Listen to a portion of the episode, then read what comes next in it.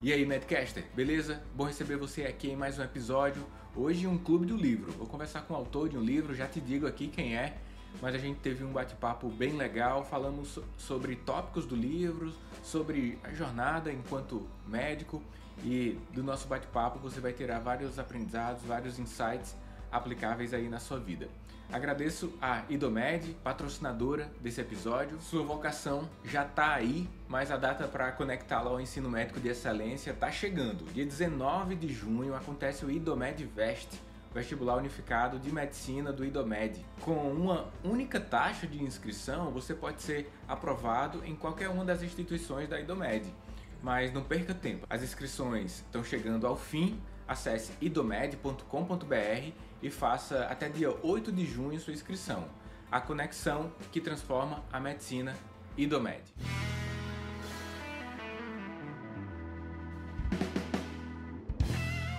E aí, amigos do Medcast, do nosso Clube do Livro hoje, com o André Rosic. Valeu, André, por participar aqui hoje. Quem não conhece o André aí, o André fala muito sobre network, sobre construção de currículo. Teremos um bate-papo sobre esses tópicos aqui hoje. O André também é autor do livro Médicos do Amanhã, como se preparar para ser um médico, um médico outlier, né? Um outlier na medicina. André, valeu mesmo por ter aceitado o meu, ao meu convite, participar aqui hoje. Cara, construção do currículo, pensar sobre a carreira médica logo durante a graduação é algo relevante, né? Quero conhecer um pouquinho mais sobre a sua história, que tem muito lá no livro, tem sobre o seu esforço para cursar medicina, o seu esforço para ter um aprendizado significativo que culmina na sua prática hoje. Uhum. Como é como foi um pouquinho a tua história e por que que você desejou compartilhar conteúdos que dizem respeito a esses tópicos que eu citei, networking, construção de currículo, tá com você. Daniel, prazerzão, muito obrigado pelo convite de estar aqui.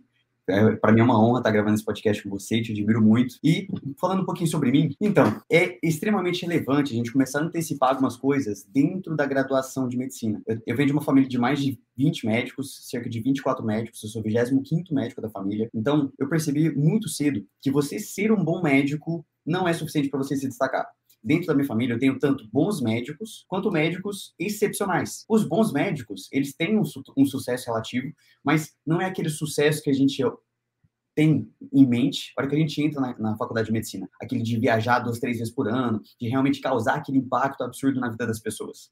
Não, é um sucesso relativo. E eles são bons médicos. Eu comecei a analisar na minha família quais eram os grandes diferenciais daquelas pessoas que mais se destacavam. Além disso, também, eu peguei algumas pessoas e fui pedindo conselho para eles uma coisa que muitas vezes a gente não tem acesso, né, durante o nosso período de faculdade, que é a experiência cara, das pessoas mais velhas.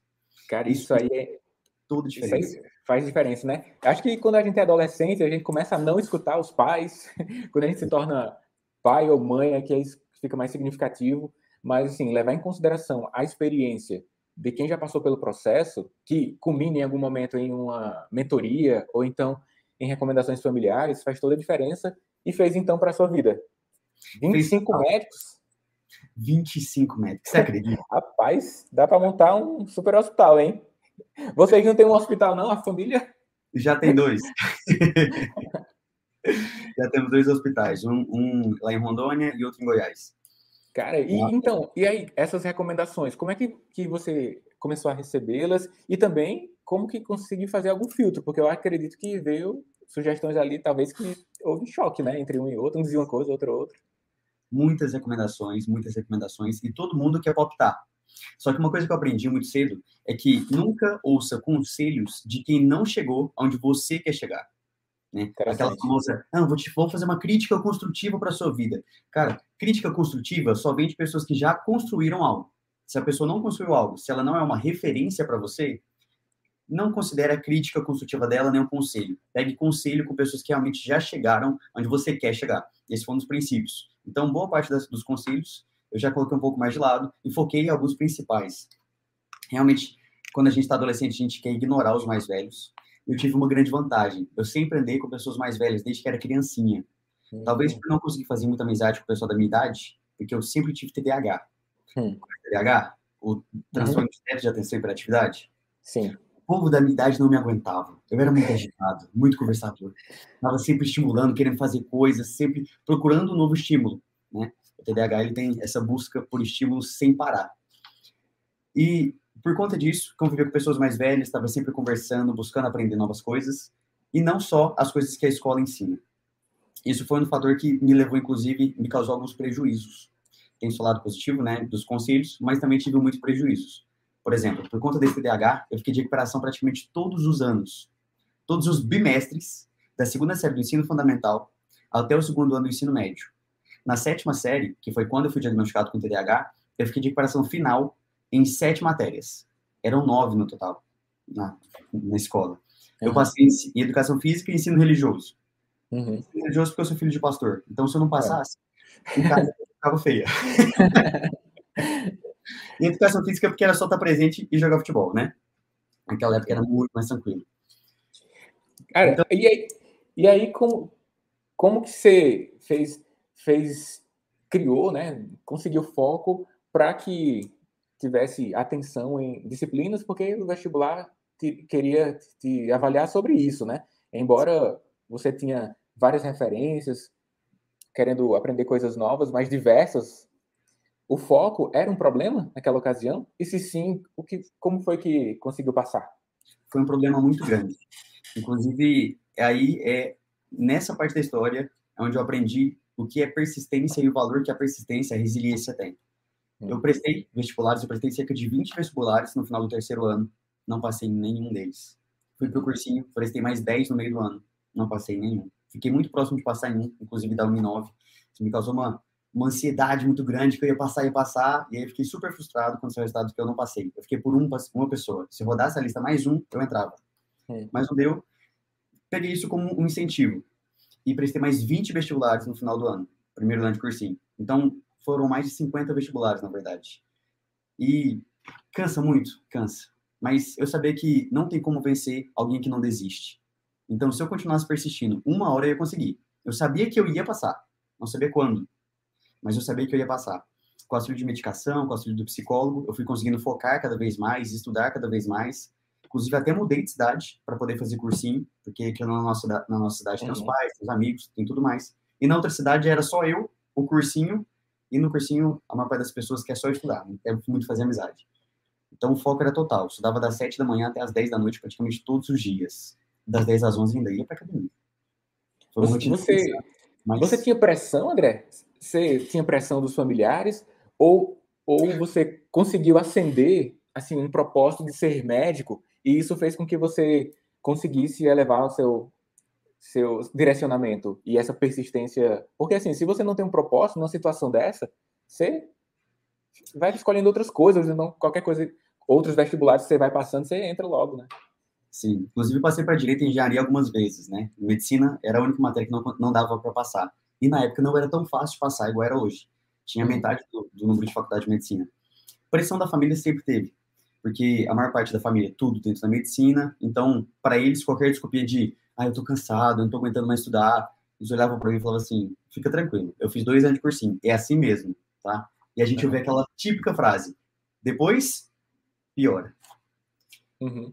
E aí, é, eu fui pegando toda essa pressão, querendo ou não, a gente vai acumulando essa pressão. Eu só fui conseguir me livrar dela quando eu estava na faculdade. Quando eu deixei de, de ouvir essa pressão de você tem que se destacar, você tem que ser alguém diferente na sua família, e descobri meu propósito, descobri minha verdadeira identidade. Meu propósito é transformar vidas.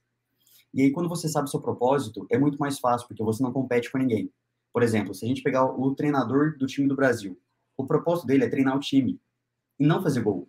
Então, por exemplo, quando o Neymar, quando o jogador faz vários gols e se destaca muito e recebe toda a audiência, ele não se sente mal, porque o propósito dele é treinar, fazer o time ganhar e não ele fazer gols. Entendeu? Então, quando você descobre o seu propósito, é muito mais fácil você se guiar, até inclusive influenciou na escolha da minha especialidade. Eu pensava em ser anestesista. Só que eu pensei, como que o anestesista vai transformar uma vida de forma prática? A maior parte da prática clínica do anestesista é dentro do centro cirúrgico, um contato breve com o paciente e sedar ele, né? Sedar e anestesiar, caso, não ter dor e não lembrar de nada depois da cirurgia. Infelizmente, eu, eu vi que não encaixaria com o meu propósito de transformar vidas. É uma profissão maravilhosa, mas não encaixa comigo. Então, por isso eu fui para a cirurgia. Dentro da cirurgia eu consigo realmente, ó, a pessoa ia morrer, passou por mim, sobreviveu. Ou então, a pessoa tinha um problema de autoestima muito grande, passou por mim, fez uma cirurgia plástica, e a partir daquela cirurgia plástica, nunca mais a pessoa se viu do mesmo jeito. A vida dela foi realmente transformada por isso. Eu, inclusive, recomendo todos aí que estão ouvindo, se você ainda não sabe o seu propósito e a sua identidade, esse tem que ser o seu foco primordial. Existem dois dias mais importantes na vida de uma pessoa. O primeiro dia é o dia que ela nasce. E o segundo dia mais importante é o dia que ela descobre por que, que ela nasceu. Show. Depois que você descobre por que, você nasceu, todo o peso do, de competição, de você tem que ser melhor que tal pessoa, de comparação, sai tudo da sua vida e você começa a focar a ser melhor que si mesmo e cumprir seu propósito dia a dia. Isso é, isso é incrível, incrível. E, e, nessa sua jornada, André, você sofreu em algum momento, né, assim, por conta de conseguir direcionar o, a sua energia para captar o conhecimento, as informações de livros, de estudo, para ter desenvolvimento, tanto para passar no vestibular, quanto para se manter na faculdade também, que, segundo o seu livro, tem também muito sobre isso. E aí, ao longo do tempo, é, você percebeu, porque você passou pelo processo de necessitar, de que, assim como existem técnicas para outras coisas, ter um direcionamento mais estruturado para estudar é relevante e, e, com isso você começou a distribuir conteúdos por isso, né?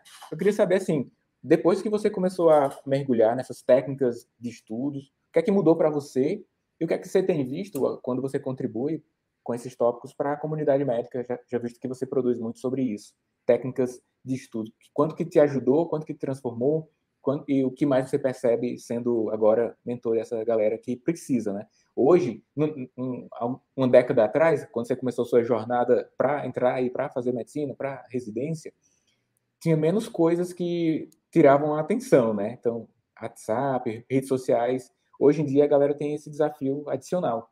Então, como é que você vê essa interseção de itens que sugam a atenção, técnicas de estudos e os resultados práticos que temos com isso. Aí tem três pontos sobre o que eu quero falar. O primeiro ponto foi o, a grande percepção que eu tive de mudança quando eu estava no vestibular para quando eu entrei no, no, na faculdade em si. Quando você está prestando vestibular, você está estudando simplesmente para passar em uma prova. As respostas estão ali na folha. Você tem que marcar qual que é a certa. Ou então, muitas vezes, a, mais correta, né? Porque tem mais de uma correta, mas tem aquela que é a mais correta de todas. Quando você estuda para o vestibular, o foco é esse: saber qual é a resposta mais correta. E a resposta está nítida. Só que estudar para a vida médica em si, para estudar para o dia a dia da medicina, é totalmente diferente. Não basta você saber para uma prova. Quem estuda para a prova vai ser um médico medíocre. Vai ser um médico que simplesmente está na média. Ok, ele pode tirar nota um pouco mais, um pouco acima da média, mas ele realmente não aprendeu aquela matéria. Porque estudar é diferente de aprender. A gente pode ver o exemplo de andar de bicicleta.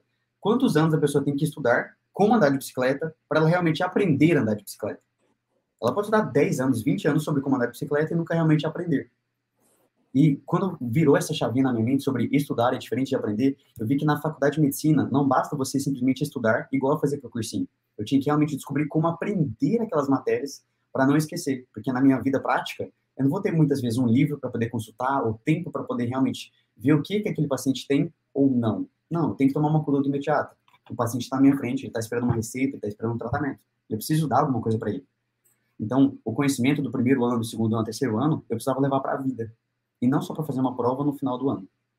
Então, essa foi a primeira chavinha que virou. Eu percebi que estudar para o vestibular é diferente de estudar para a faculdade de medicina, estudar para a vida médica.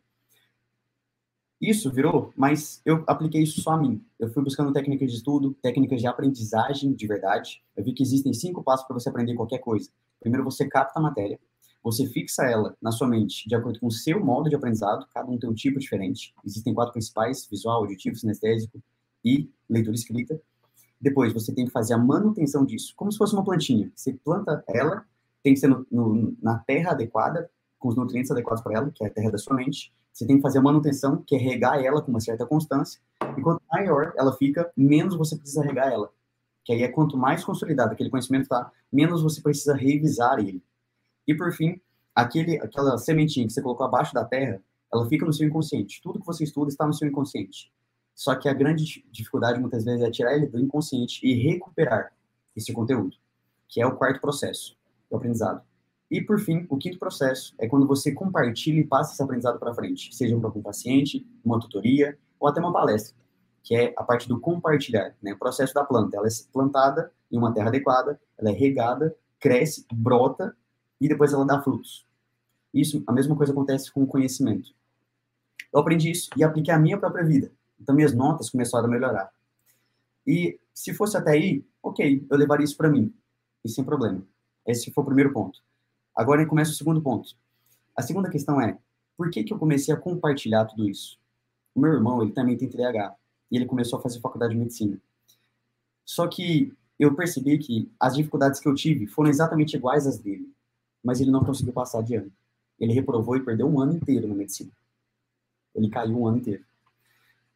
E com isso eu pude perceber que aquilo que eu sabia, eu tinha que passar isso para frente, porque tinha pessoas que estavam reprovando de ano, tinha pessoas que estavam entrando em depressão, com transtornos mentais, ansiedade, síndrome do pânico, simplesmente porque não conseguia lidar com a quantidade de matéria, com a pressão que realmente a faculdade de medicina tem sobre a nossa vida, com tudo isso. Então eu precisava colocar aquilo para fora e compartilhar esse conhecimento.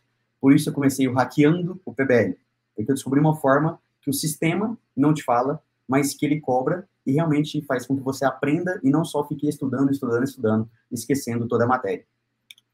E o terceiro ponto que você tinha falado era sobre como você teve esse benefício, né? Começou a compartilhar o conteúdo e uhum. se você já acabou respondendo que quais os benefícios adicionais de ter o menor melhor desempenho na faculdade. Então, você citou de forma indireta que esse impacto mental que as pessoas vêm tendo por não terem êxito baseado na forma como atuam, e aí, com, com melhor benefício, melhor alinhamento dos estudos, elas têm menos impacto mental, menos doenças mentais durante a graduação, que é frequente, né? Eu fui professor universitário por cinco anos, vários alunos é, se sentiam mais próximos da minha forma de comunicar e uhum. faziam relatos intensos, assim, eu buscava auxiliar dentro do que eu podia, acionava o apoio pedagógico da universidade. A uhum. universidade já tinha preparado uma, uma, um apoio pedagógico desse tipo, época da minha faculdade não tinha esse serviço na universidade, né? Então, isso já é uma demanda mesmo das universidades e você ter um melhor desempenho baseado num, num, em técnicas isso com certeza repercute na pessoa, na família, né? Imagina uma família tendo um, uma pessoa em um curso tão concorrido, foi tão tanto esforço e ele está com o nível de qualidade lá embaixo. Então, qualidade de vida repercute demais. Então, não é só sobre estudar, é sobre várias coisas, né, André? Uma não é só sobre estudar. Inclusive, escrevi aqui no papel faz algum tempo. Hum. Não é sobre técnicas de estudo, é sobre muitas vezes traumas. Eu escrevi para lembrar. Porque a gente fala, né, técnica de estudo, técnica de estudo. Só que muitas vezes a pessoa está com um padrão mental de eu sou burro e não consigo aprender.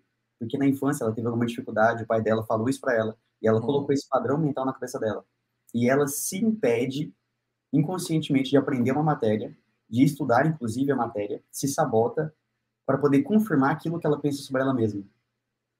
Eu considero muito o livro, assim, independente de religião, mas eu considero que a Bíblia é um livro milenar de sabedoria. Mesmo quem não é cristão, quem é ateu, pode ler a Bíblia. Você vai ver que até pessoas como Tiago Negro, pessoas assim muito grandes estão tirando princípios financeiros, princípios de vida da Bíblia.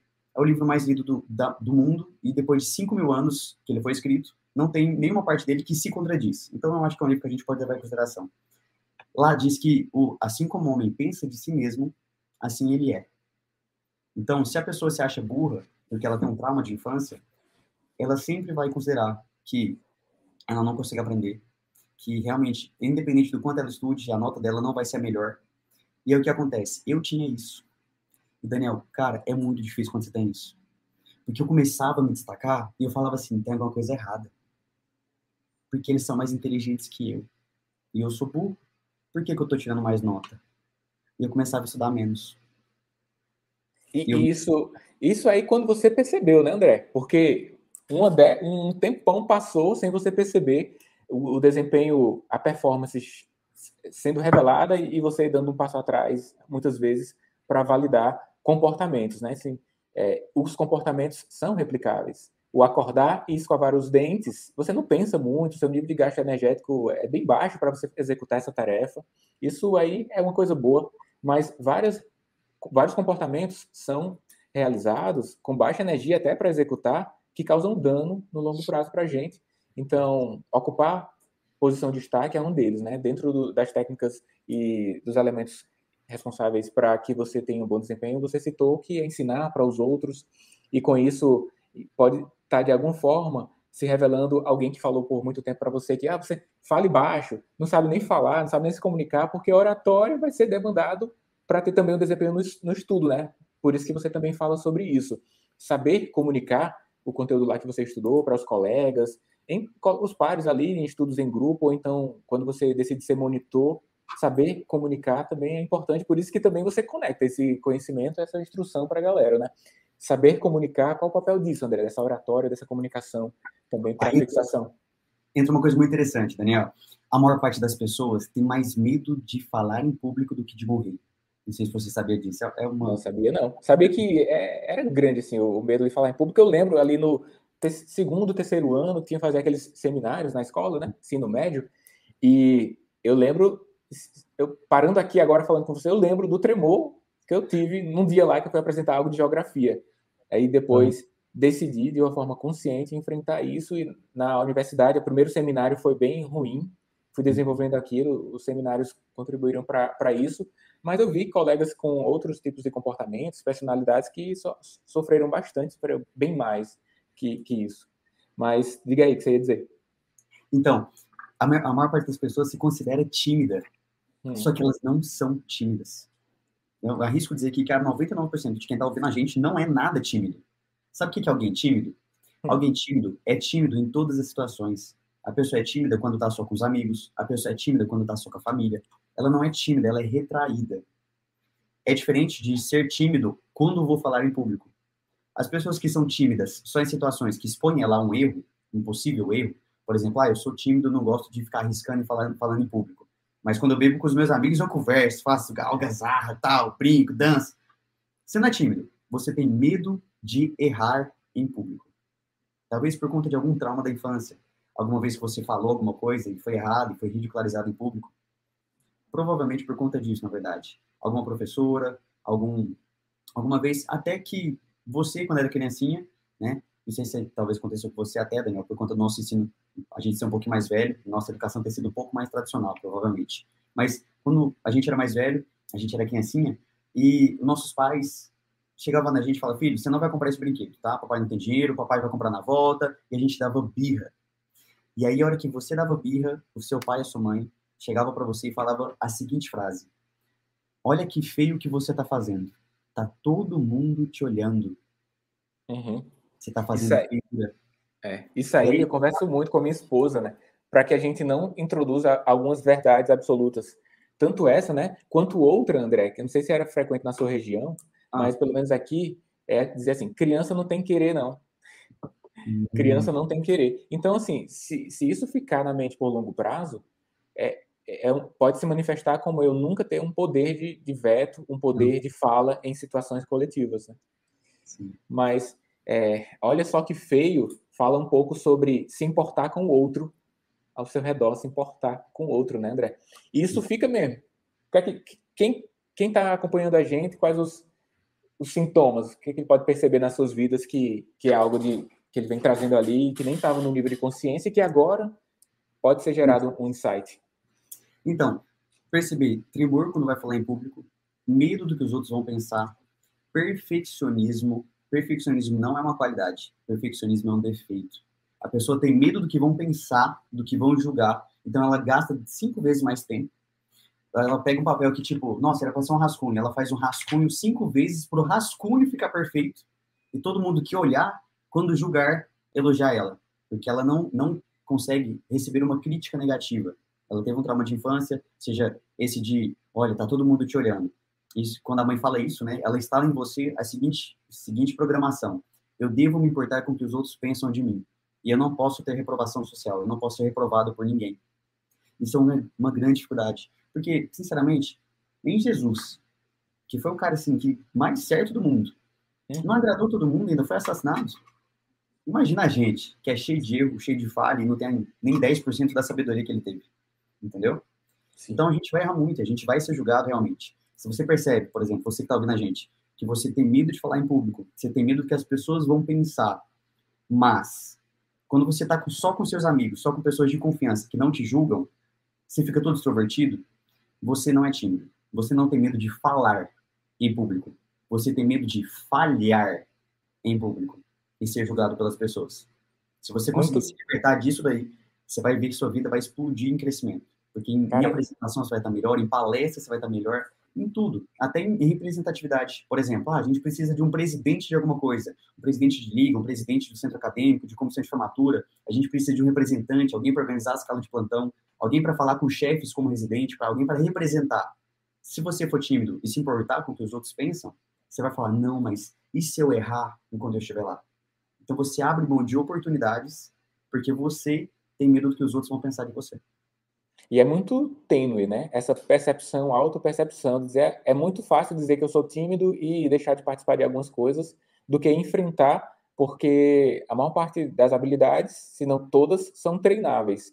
Lógico que você pode ter uma inclinação maior do que outra pessoa, aquela pessoa já viveu em um meio de comunicadores e com isso tem mais facilidade. Você teve a oportunidade de viver em meio a médicos e a pessoas mais velhas, então provavelmente tinha um vocabulário mais rico em relação aos colegas da mesma idade, isso com maior destaque na infância e adolescência.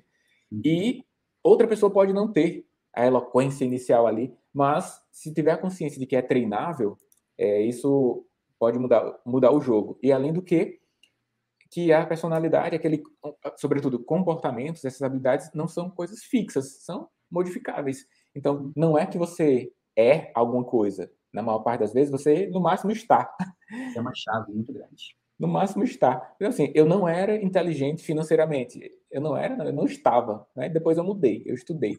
Ah, eu não sei estudar. Não, você temporariamente não sabe. É, aprenda com o André, entendeu?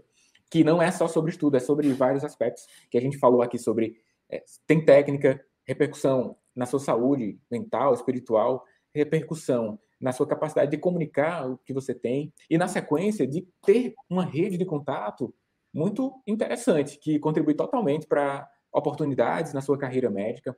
Se comunicar é algo que é, é puxado para pela nossa sociedade hoje. E André, você foi palestrante do TEDx, né? Você palestrou no TEDx. E é curiosidade para mim como você chegou lá. Como você chegou lá? Tem a ver com saber, né? Inteligência, que você não ia ser convidado por se você não comunicasse inteligência. Sem saber, tem a ver com capacidade de comunicação, o cara que te convidou percebeu que você se comunica. Uhum. Só que você precisou chegar nesse cara, no cara que convida. Eu conheço o franqueado do TED aqui na cidade de Fortaleza eu sei um pouco sobre como é o processo de escolha, né? O cara tem uma uhum. percepção, uma leitura da sociedade para fazer boas escolhas. Como foi isso? Até e culminando na tua apresentação no TEDx. Para quem não sabe, é um evento que é realizado em várias cidades do mundo, talvez o, o evento de comunicação mais importante do planeta, né? TEDx. E André? Eu considero que, que é tipo, é o ápice de uma palestra. Você palestrar no TEDx é quase que o ápice. Além do TEDx, eu acho que é tipo palestrar na ONU, entendeu? Aí é outro nível. Eu tive que fazer alguns processos para poder chegar lá. Quais foram esses processos? É basicamente a sequência do que eu ensino na minha mentoria, que eu ensino no meu livro. Primeiro de tudo, você tem que aprender a aprender. Você precisa ser alguém de muito conteúdo, alguém que sabe muita coisa. Antes de tudo, antes de ser interessado, você tem que ser interessante. Eu até já falei isso algumas vezes no meu Insta, e eu falo quando chega alguma menina, ah, e tal, me passa seu WhatsApp, fala assim, ó, antes de ser interessada, seja interessante. E o pessoal fala, nossa, nossa, que coisa! Gente, não é. É, é, é como aquela frase, tipo, vai cuidar da sua vida. Uhum. A gente está realmente na nossa vida, não é uma ofensa. Você simplesmente tem que se mostrar alguém de valor para que alguém de valor perceba você. Eu ouço muito um cara chamado Thiago Brunet, e ele, é, para mim, é referência em sabedoria. Ele diz que para você ser chamado para o círculo de cima, existem círculos da sociedade. E para você ser chamado para o círculo de cima da sociedade, você está nas pessoas comuns, você quer chamado para as pessoas, por exemplo, é, milionárias ou então para as pessoas que têm costume de palestrar, palestrantes, escritores, etc. Para você ser chamado para esse círculo, você tem que começar a ter padrões comportamentais desse círculo. E você não vai ser, você não vai subir de vida, você vai ser convidado a subir. Entendeu? É. Então, ao, ao, ter padrões comportamentais das pessoas do círculo de cima, você vai começar a subir de círculo porque elas vão te puxando. Isso é ser interessante antes de ser interessado. É saber o conteúdo antes de simplesmente querer é, nossa, eu quero muito aproximar do Drauzio Varela, eu quero muito aproximar do, do Daniel. Tá, mas o que, que você pode somar na vida do Daniel? Entendeu? Não só é, eu... sugar. Sugar eu um curso com... Agora, pessoas que somam, tem poucas. E, e pega isso aí, galera, porque isso aí é relevante e muda, muda a vida mesmo. Eu fiz um curso com o Robert, é, com Roberto Chinachik, né? Ele é médico. e ele é sócio proprietário da editora Gente. E ele, ele falou muito sobre isso, antes de ser interessante, seja interessado pelas pessoas. Tem no livro também Como Fazer Amigos e Influenciar Pessoas, os, os melhores contatos são feitos a partir de perguntas sobre o outro, você está no meio de contato e você pergunta sobre o trabalho do outro, e, consequentemente, as pessoas gostam de falar sobre os seus talentos, e aí você cria uma comunicação. Você, em algum momento, é requisitado a falar sobre você, e aí é um segundo momento, né? Mas é, você Esse se. É primeiro passo. Primeiro passo, porque senão fica novela, né? Você fica um ator querendo coisinhas, que aí também não cola, né, André? Ninguém consegue sustentar um perfil fake por muito tempo. Você consegue sustentar alguns meses, mas quando o pessoal começa a te descobrir e ver que aquilo que você falou era algo treinado e você não sabe realmente o conteúdo, você não está preparado para algo, tipo uma entrevista sem, sem nenhum conteúdo preparado antes, sem nenhum roteiro é. antes, e a pessoa percebe que você era fake. Então, primeiro passo, seja interessante, tenha conteúdo antes de ser interessado em crescer nessas coisas. Segundo passo, sucesso é treinável. Aprendi isso com o Joel J. Ele é incrível. E realmente, sucesso é treinável. Eu não conhecia ele na época, mas eu ouvi do Thiago Brunet, que eu considero um dos meus mentores, já li todos os livros dele, que se você quer chegar em algum lugar, antes do futuro, ele fala exatamente essa frase. Mais importante do que o futuro chegar é você estar preparado para ele. Quando eu estava lá no meu terceiro ano do ensino médio, foi a minha pior crise, perdão, da faculdade, foi a minha pior crise. Eu tinha terminado o namoro, que era uma veterana que super me ajudava nos estudos. Talvez hoje eu tenha passado direto em tudo, porque ela me ajudava tanto. Ela dedicou muito tempo da vida dela só para me ajudar. É, eu tinha terminado com ela. Eu tinha tentado compensar esse buraco emocional comprando um monte de coisa. Eu me endividei financeiramente no cartão de crédito. E você, bom entendedor de finanças, sabe que esse endividou no cartão de crédito, ele tá no fundo do fundo do poço. Pior que isso é só cheque especial. Me endividei no cartão de crédito. E aí eu tive que tomar uma decisão na minha vida. Ou eu ia realmente controlar toda a minha vida, ou eu ia ter que pedir para os meus pais e ser um eterno crianção que não assume a responsabilidade sobre aquilo que faz, sobre os erros que comete. E eu decidi, falei, não, eu vou assumir a responsabilidade, eu vou tomar conta da minha vida, de verdade, e não desistir dela. E eu vou viver a partir de hoje pelos outros. Enquanto até esse episódio no TEDx, eu me afundei muito quando eu cheguei nesse estágio. Eu me afundei ao, ao estágio de, emocionalmente, começar a faltar todas as aulas da faculdade por conta de não estar bem, começar a ponto de pegar DP, peguei DP por conta disso. As, as aulas valem nota, então quando você falta aula, você perde nota. E teve um estágio que eu já estava pensando em desistir da faculdade. Falava para todo mundo, inclusive, que eu desisti. E eu pensei até em desistir da vida. Só que eu lembrei de um episódio que minha mãe me contou.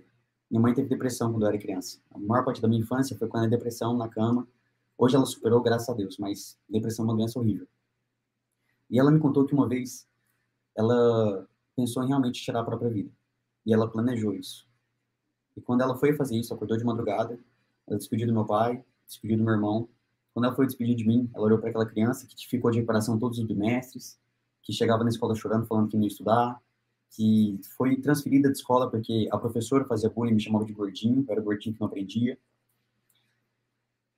Ela olhou para mim e falou assim: esse menino vai precisar de mim.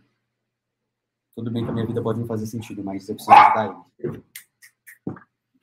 E aí ela decidiu parar de viver por ela e viver por mim, por mim. Entende? E aí quando eu lembrei disso, eu falei, eu vou tomar a mesma decisão que ela. Eu não posso deixar essa decisão dela ter sido em vão e eu vou tomar a mesma decisão que ela. Eu decidi cuidar da minha vida para poder aprender e ensinar os outros como saírem daquele lugar onde eu estava. Então, eu aprendi sobre finanças, eu fiz curso de coach, coach pessoal, palestrante coach, líder coach, Falava assim, eu preciso liderar pessoas, eu preciso ensinar elas como sair disso daqui. Eu preciso aprender sobre liderança, preciso aprender a falar bem, que eu preciso que elas saibam aquilo que eu sei. Mas não adianta eu saber muito se eu não sei comunicar isso. Foi onde eu comecei a cuidar das minhas finanças, de verdade.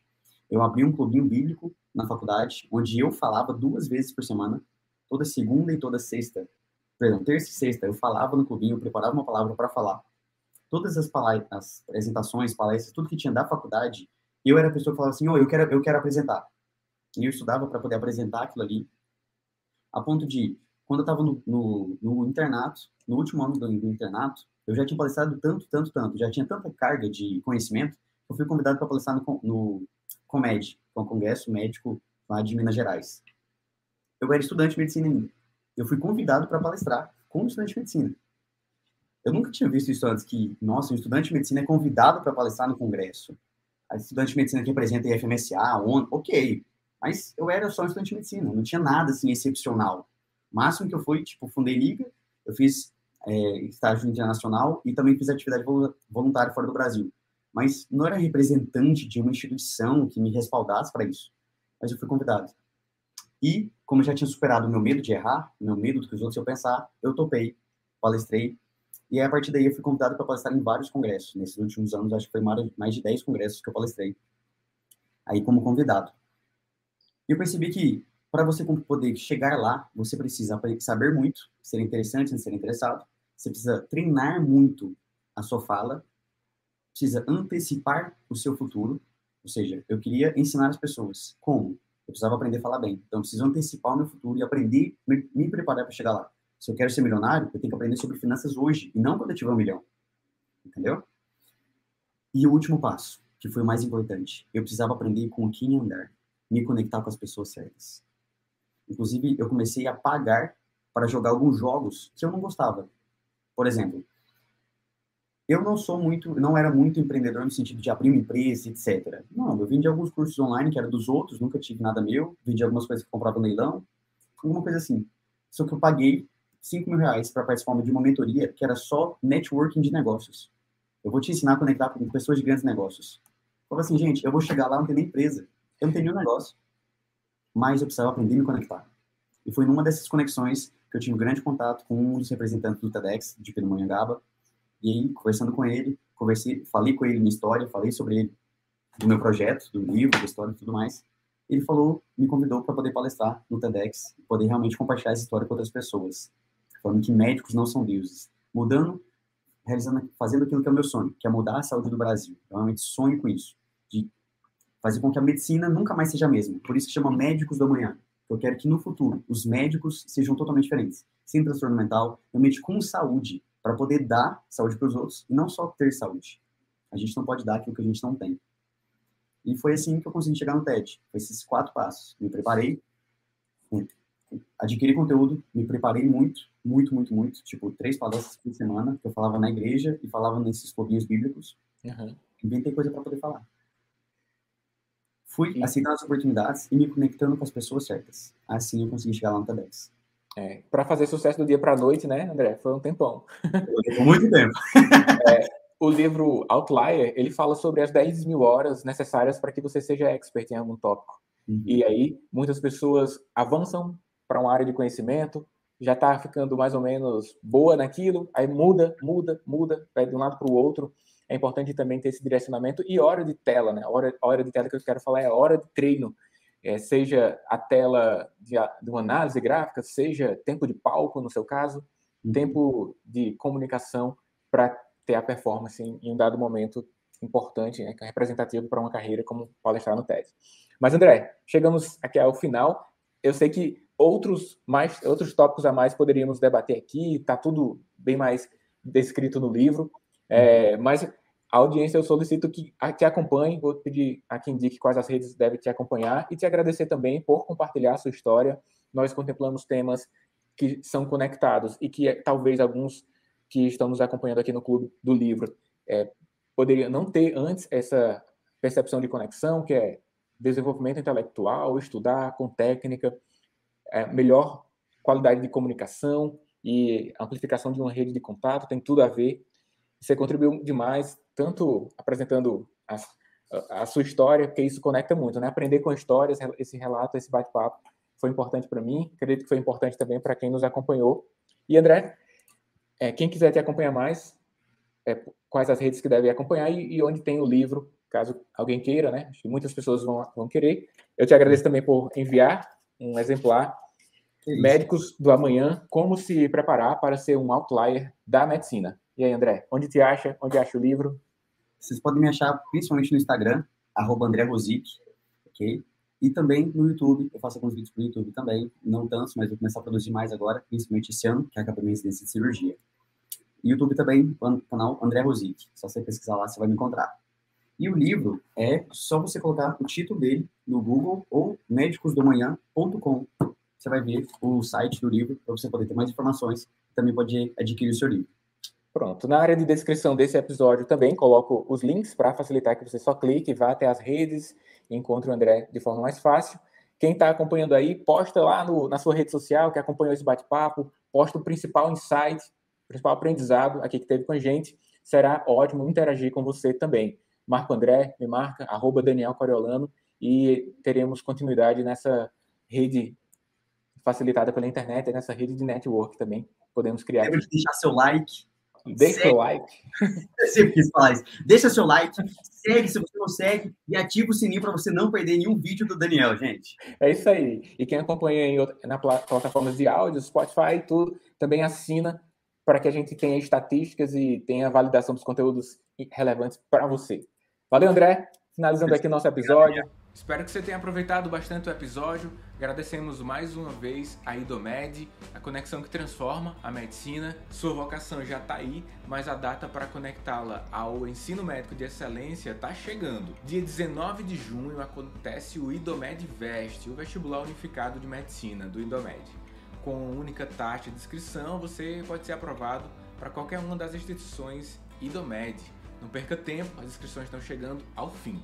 Acesse idomed.com.br e faça sua inscrição até o dia 8 de junho. Abraço, até o próximo episódio.